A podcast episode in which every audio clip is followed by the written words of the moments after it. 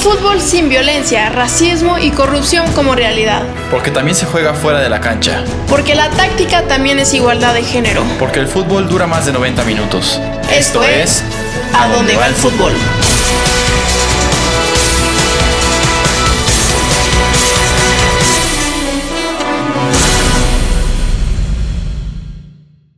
Hello, hello, estima de audiencia. Muchas gracias por estar aquí con nosotros. Estamos en un capítulo más de A dónde va el fútbol. Esta vez, para nuestro quinto episodio, tenemos a una invitada muy especial y además hablaremos de un tema sumamente interesante. ¿No es así, Jaycee?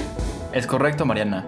Hoy vamos a hablar sobre los obstáculos que enfrenta el fútbol femenil y para ello tenemos en el micrófono a Valeria García, una apasionada al fútbol y jugadora de este brillantísimo deporte.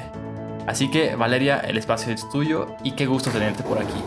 Hola Mariana, José Carlos, muchas gracias por la invitación. Es para mí un honor estar aquí con ustedes el día de hoy. Muchas gracias a ti, Vale, por estar aquí con nosotros. Bueno, primero que nada, para arrancar este quinto episodio, quisiéramos que nos platicaras un poco de, pues, cómo ha sido tu experiencia como jugadora en este deporte, es decir, pues, cuál ha sido tu trayectoria, a qué obstáculos te has enfrentado y sobre todo pensando no solo de, del deporte como tal, sino como mujer. ¿Cómo lo has vivido tú, Ale? Bueno, pues yo empecé a jugar a los cuatro años aproximadamente cuando mis papás me llevaron a un curso de verano de fútbol y de ahí estuve jugando primaria, secundaria, prepa, universidad. En algún momento se pensó la, la posibilidad o el sueño, siempre se tuvo el sueño de llegar a ser profesional, pero bueno, eh, no se pudo y estamos aquí jugando con la misma pasión de siempre, siempre que se puede. Los obstáculos, creo que los obstáculos es, es un punto muy importante porque creo que a, lo, a, lo, largo de los años todas las mujeres, si hemos querido jugar algún deporte o practicar algo, ya sea en educación física o en algún otro lado, siempre hay que pedir permiso.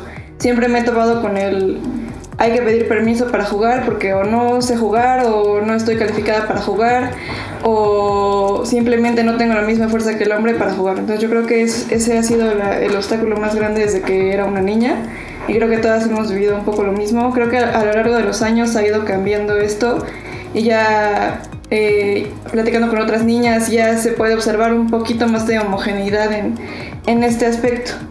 Y creo yo que, que eso es un, estigma que tenemos que quitar, estereotipo que hay que dejar de un lado porque a pesar de las diferencias físicas y las capacidades de cada quien, creo que todos somos eh, personas y deportistas y podemos competir tú por tú en todos los ámbitos de la vida, no solamente en el deporte. Muchas gracias, Vale. Pues sí, la verdad es que suena un tema bastante complejo que pues, tomará bastante tiempo en, en empezar a generar un cambio, si es que creo que en mi opinión ya se ha generado un cambio. Y pues vale, ¿tú cómo ves el avance de la Liga Profesional del Fútbol Femenil? O sea, sin duda han habido muchos progresos, como la exposición en pantalla o la creación de la liga per se, pero todavía hay muchas desigualdades. Justo, recuerdo haber leído un artículo, no sé si tuvieron ustedes oportunidad de leerlo, por ejemplo, sobre las condiciones de viaje de, de las jugadoras, ¿no? Por ejemplo, los hombres pues viajan en avión, tienen pues este acceso a hoteles, a muchos privilegios, ¿no? Y recuerdo haber leído en este artículo en el Reforma, si no mal recuerdo, del equipo del América, en el que las jugadoras pues tenían que viajar en camión 10 horas porque simplemente no les querían pagar el hotel, pues. O otro ejemplo fue justamente también de una jugadora del América que tuiteó que finalmente le habían ofrecido pues una publicidad, pero que el intercambio se basaba simplemente en, pues nos das publicidad, te doy los productos, pero no te voy a pagar porque realmente, pues no creían que su trabajo valía para una, un valor monetario mucho más, ¿no? Entonces, pues sí, en efecto, las desigualdades siguen y, justo en la línea de, de, de Jay-Z, pues ¿Cuál consideras tú que es el principal problema? O sea, ¿qué falta para hacer una liga femenil aquí en México para que sea más justa, ¿vale? Bueno, primero que nada, eh, creo que uno de los principales problemas es eh, el machismo y que no creen en que la mujer genere un ingreso en el deporte. Creo que, creo que a lo largo de estos años que ha estado la liga femenil eh, se ha demostrado lo contrario. Se han roto récords en cuanto a asistencia a estadios, Y, creo que es eso, es que el que no cree, o sea, la gente no cree, los directivos no creen que esto genere dinero o que no sea que no sea un entretenimiento efectivo, que no genere algo de ingreso, que es el, el principal eje del fútbol varonil en este caso. Y simplemente creo que para poder llegar a una liga más justa falta mucho tiempo, falta falta voltear a ver al modelo estadounidense, falta ver eh, la conexión que tiene Estados Unidos en sus universidades, en sus fuerzas básicas, en la independencia que tienen los equipos femeniles de los varoniles. Creo que, creo que eso es algo que podemos voltear a ver eh, para crear una liga femenil en México mucho más justa. Exacto. Creo que justo tocas un punto muy, muy bueno, el, de los modelos distintos en el desarrollo del fútbol. O si bien pues hemos avanzado, ¿no? Creo que tener una liga femenil ya es también un, avance eh, y se ha demostrado igual a nivel de selección, o sea, ya también, a diferencia de la, de la selección varonil, la selección femenil no tiene partidos moleros. Está haciendo giras en Europa y jugando contra los, las mejores. Y realmente eso sí es una gran diferencia. Eso va Digo, no instantáneamente, pero es un proceso que va a tomar algunos años, pero sí va a dar resultados notorios porque van a estar jugando contra las mejores. En cambio de, de ciertos equipos que se enfrentan contra Haití o, Honduras, ¿no? O igual la pseudo Conca Champions, pero ya será otro tema. A mí me gustaría traer a colación y nada más eh, también en el sentido de reflexión que como hombres digo, creo que muchos de nosotros nos hemos preguntado, o si no, creo que ya sería hora de hacerlo, pues no sabemos cómo insertarnos para dar nuestra opinión objetiva o incluso cómo aportar al desarrollo del fútbol femenil. Yo personalmente ni he vivido esta serie de impedimentos que tanto Mariana como Vale han hablado, eh, pero pues creo que muchas veces para no caer en una intromisión no solicitada, eh, ni vernos como hombres hablando con base en ciertos privilegios en el fútbol, pues también no, pues no, no sabemos qué hacer o simplemente pues dejamos que la cosa siga como está.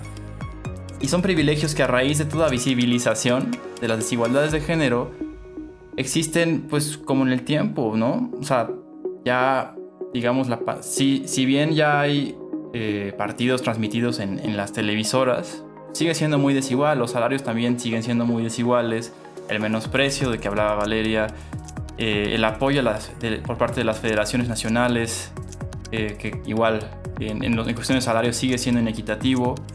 Y se argumenta que por los sponsors, ¿no? O sea, realmente pues ya sigue siendo el tema de los sponsors, que a mi parecer es una ridiculez. Eh, incluso pues el, reconocimiento de la sociedad por practicar un deporte. O sea, ahí creo que justo lo habló Vale en clase, desde la clase de educación física hasta el, los partidos que, que, tienes que pedir permiso. Entonces, eh, Mariana, Vale, ¿Cómo podríamos acercarnos nosotros los hombres a una empatía que abone a que el hombre y a la mujer tengan esa igualdad sustantiva en el deporte? O en todos sus ámbitos, digo, desde los sponsors, desde la participación, desde la remuneración y no una relación de condescendencia. Híjole.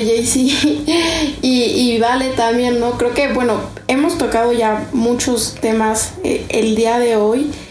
Y justo respecto a, tu pregunta, Jaycee, creo que no se trata tanto de empatía, sino más bien justo esta parte de, de tener conciencia que vivimos en una sociedad sin duda patriarcal, pero que finalmente las relaciones se han fundado en, en una base desigual de poder, ¿no? Como nuestras famosas feministas, bueno, no nuestras, pero por ejemplo Gayle Rubin o Simone de Beauvoir, que justamente decían como pues que las relaciones masculino-femenino pues son creadas y finalmente pues se han creado relaciones de poder que perviven en, todos los ámbitos, no, no solo en el privado, sino el público, que es en este caso el, deporte que tanto nos apasiona, fútbol, ¿no? Entonces, pues yo pensaría que, que más allá de, empatía es tener conciencia de esto y de que estas relaciones, así como se han construido, se pueden deconstruir y, es partir de, desde ahí de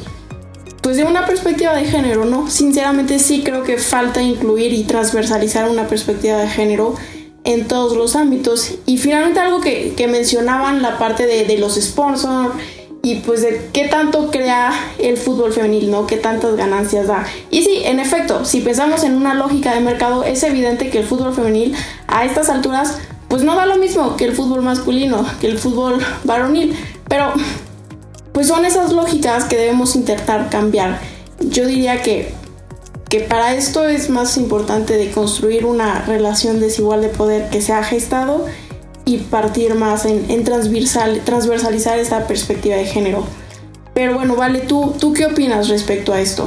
Creo que habría que voltear a ver a grandes jugadoras como lo son Kenty Robles, como lo son, es Charlyn Corral. Creo que hay que voltear a ver su trayectoria, el esfuerzo que han hecho para llegar a donde están. Y, y voltear a ver que también es, es un, pues, puede ser económico el beneficio. Hay que voltear a ver a Kristen Press, hay que voltear a ver a Tommy Heath. Eh, hay que ver sus números, ver cuántas camisas, eh, cuántas camisetas vendieron cuando llegaron a Manchester United. Em, creo que hay, que hay que darle ese poder a la mujer, hay que darle el poder al jugador. Yo más que a, la mujer te diría, no estoy hablando de mujer o hombre, hay que darle poder al jugador para mexicano y apoyarnos entre mexicanos, cuando menos para que la liga femenil crezca y que el país crezca, porque si al final el deporte, un deporte como lo es el fútbol y, y, México están muy, muy relacionados, una cosa va de la otra, entonces creo que si levantamos el fútbol, levantamos a México también. Creo que igual, mi, mi estimado JC, creo que tenemos tiempo para, para una preguntita más, porque tenemos muy buen tiempo ahorita, llevamos 11 minutitos, lo cual está muy bien, entonces no sé, JC, si quieras comentar algo al respecto, si quieras preguntar algo más, entonces yo pensaría, no sé, se me ocurre pues la parte europea, no sé, JC, adelante, el, espacio es tuyo. Pues realmente y aprovechando el espacio que me, que me regalas, Mariana, y muchas gracias, me gustaría continuar con, con la relación esta de, condescendencia de la que hablaba. Digo, me refiero a, a casos en donde por razones de género la gente reacciona de diferente forma. Y esto creo que se puede aplicar muy bien al fútbol en semanas pasadas se hizo, se hizo viral un video de fútbol casero típico, ¿no? En el parque, en el fútbol, en, la cancha de fútbol de siempre, donde un chico compite contra una chica y pues el, el brother le hace un túnel a, a, su amiga o la chica con la que estaba jugando y pues por la mera inercia la chica se cae. Digo, pues, creo que eh, si te sale el túnel, pues bravo, ¿no? Gritas, eh, ok. Pero el, el, la cosa que quiero destacar aquí es la polémica que generó, generó miles de reacciones negativas, mucho hate hacia el chico por, digamos, humillar a una niña, eh, pues lastimarla, que eso no está bien, que los valores, ¿no? Que no te enseñan a hacer eso. Entonces también creo que por ahí, si fuera el caso al revés, o bien fuera hombre con hombre, creo que la reacción a nivel de redes también sería completamente distinta. Y de ahí mi preocupación, porque realmente yo al ver el video también, digamos que sentí un pequeño piquete, ¿no? Como una inquietud de que pues, se me hizo pues muy mala onda, ¿no? Pero luego dije, si me lo hicieran a mí o, o yo lo hiciera o, fuera hombre con hombre, creo que la reacción sería muy distinta y yo no me sentiría así, ¿no? Entonces creo que también es un problema muy estructural y, pues no sé, me gustaría escuchar igual sus, reacciones. Bueno, pues yo creo que, que es lo mismo que comentaba Mariana, es de, de construir, o sea, de construir el pensamiento que nos han inculcado desde pequeños. Y simple y sencillamente es jugador contra jugador, como lo mencionaba anteriormente, creo que hay que verlo así. Porque muchas veces, o bueno, desde mi perspectiva personal o viéndolo desde afuera, sí, hay, sí se ha visto como que si una niña hace algo bien jugando a fútbol, wow. O sea, wow, todos le aplauden, todos... Y somos jugadores, o sea, al final de cuentas somos jugadoras, somos jugadores. Y estamos jugando, o sea, estamos practicando un deporte que es bellísimo y creo que es eso, o sea, es... Si te sale es porque tienes talento, porque le has echado ganas, porque porque eres un jugador, no es porque eres hombre o porque eres mujer, simplemente creo que creo que es eso totalmente y digo, Valen no me dejará mentir porque hemos tenido la oportunidad de, jugar juntas y de estar en las retas igual en, el ITAM con, con JC y con Vale y digo, ¿cuántas veces Vale no escuchábamos en las gradas cuando por ejemplo tú hacías un túnel y todo el mundo te gritaba y te decía, ¡Uh! ¿no? En tono de wow, una mujer le hizo un túnel a, un hombre y dices, pues sí, ¿no? Nosotras también podemos hacerlo y no es porque seamos mujeres que se nos debe hacer aún más bulla, a, festejar aún más, ¿no? Es justamente esta, esta parte que, que decía, vale, creo que hay que empezar a pensar que somos de igual a igual y no porque una niña esté en un equipo se tenga que jugar, el otro equipo tenga que tener más jugadores o menos jugadores, ¿no? Finalmente. Sí, bueno, y también creo que pues hay que tomar cosas buenas de los dos lados, tanto de los jugadores como de las jugadoras actualmente en la liga. Hay que, hay que tomar esfuerzos de las dos partes, hay que tomar, por ejemplo, del lado femenil, que las mujeres siempre se están preparando. Bueno, hemos visto cada vez más casos de mujeres que tienen ya eh, jugando fútbol y que tienen sus, sus títulos universitarios o, están emprendiendo por fuera o, y, o se están uniendo con jugadores de la misma liga.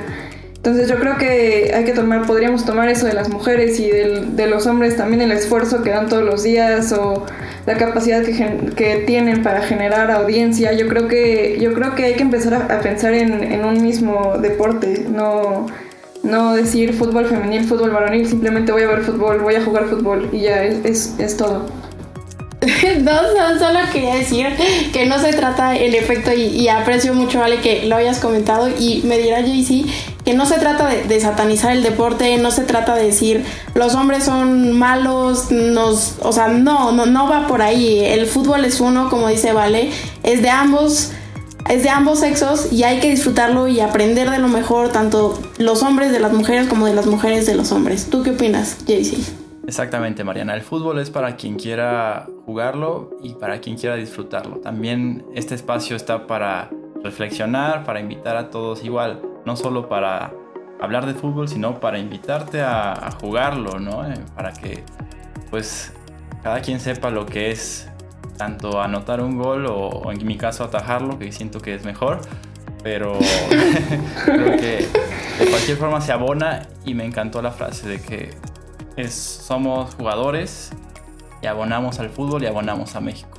Valeria, muchísimas gracias por estar en, este espacio y de verdad eh, contamos contigo para una futura participación. Por supuesto que sí, muchas gracias a ustedes por la invitación. Hasta luego.